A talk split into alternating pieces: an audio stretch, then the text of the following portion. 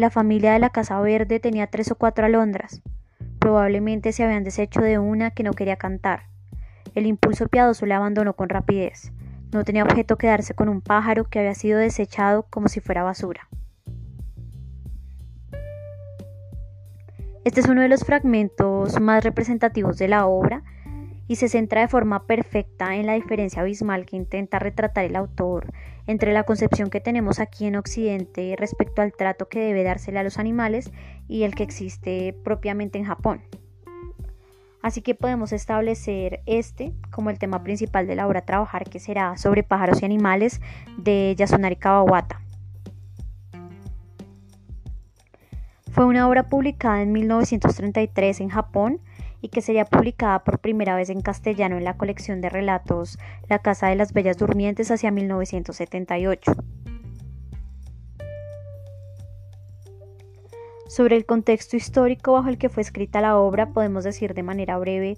que Japón acababa de pasar hacia no más de 20 años por los estragos que dejó la Primera Guerra Mundial en el país y se encontraba por estos momentos tomando la ciudad china Manchuria para, liberarla del yugo del entonces emperador Puyi.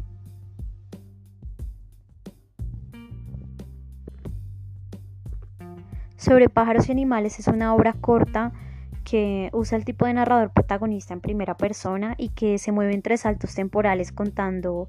la historia principal, en donde el narrador se dirige a ver un recital de baile de su exnovia y una alterna en donde se evidencia la relación que tiene el mismo con los animales de los que ha sido propietario en su vida y nos permite de esta manera dar una mirada directa a la cultura japonesa y cómo se trabaja este tema allí. En resumen, el relato se centra en los momentos que revive el protagonista a través de recuerdos que nos permite explorar la crianza que le dio a, varios de, a varias de sus mascotas y la propia relación que tuvo con su exnovia. Entre estos animales, los que parecen tener mayor simbolismo en el relato son los pájaros. Muchos expertos, entre ellos Susan Khalil, menciona que estos animales pueden representar una comunicación que va más allá del tiempo, el espacio y la comprensión humana, y en muchas ocasiones puede representar vínculos sagrados entre la vida y la muerte o incluso las historias de amantes separados. Mm, teniendo en cuenta que la historia alterna del protagonista y su exnovia se cuenta de forma simultánea, es posible que las aves tengan relación con su propia historia de amor, en especial los fragmentos relacionados a los reyesuelos durante la historia. Resultaba extraño preocuparse por estas cosas mientras se dirigía al recital de Chicago. Si quería buscar malos presagios, el hecho de haber dejado en casa dos cadáveres sin enterrar era peor suerte que cruzarse con un funeral.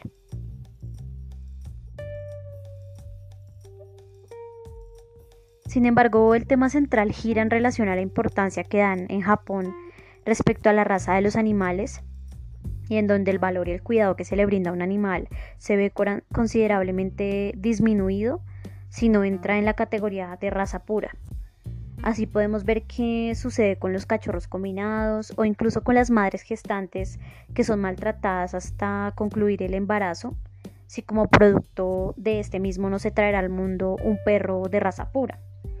Sucede también con las alondras que no cantan o cualquier otro animal que posea cualquier tipo de desperfecto o lo que para ellos es considerado como un desperfecto. El amor hacia los pájaros se convierte en una búsqueda de los superiores, y de este modo la crueldad echa raíces. Estaba en su naturaleza querer a cualquier animal doméstico en cuanto lo veía, pero sabía por su experiencia que este afecto fácil era de hecho una falta de afecto y que causaba un retraso en el ritmo de su vida. Y por este motivo, por muy hermoso que fuese un animal, por mucho que le encarecieran que se quedase con él, se negaba a quedárselo si había sido criado por otra persona. Estos son solo pequeños ejemplos de mm, lo que vamos a encontrar en la narración, de cómo el protagonista principal ve su relación con los animales y de cómo eh, durante el relato se verá la relación de muchas otras personas con los animales. Como dije anteriormente, el mayor simbolismo estará representado a través de los pájaros, pero mm, tal vez para nosotros em, los mayores actos de crueldad o lo que más extrañeza o sorpresa nos va a generar al leer el, el cuento es la relación que existe entre las personas y los perros o los gatos propiamente dicho. Existe en la narración un fuerte sentimiento melancólico, incluso existencialista, y al final el protagonista cierra la historia de los animales contando su experiencia con una lechuza que reposaba en su habitación y que usaba como despertador, pues tras la experiencia que narra en el cuento con la pareja de reyesuelos decide no posar más sus ojos en, en pequeños pájaros. Y de esta misma manera termina la narración del recital de baile con un fuerte sentimiento de nostalgia por no encontrar en la actual Chicago, su exnovia, a la mujer que alguna vez amó. Un hombre joven estaba maquillando a Chicago.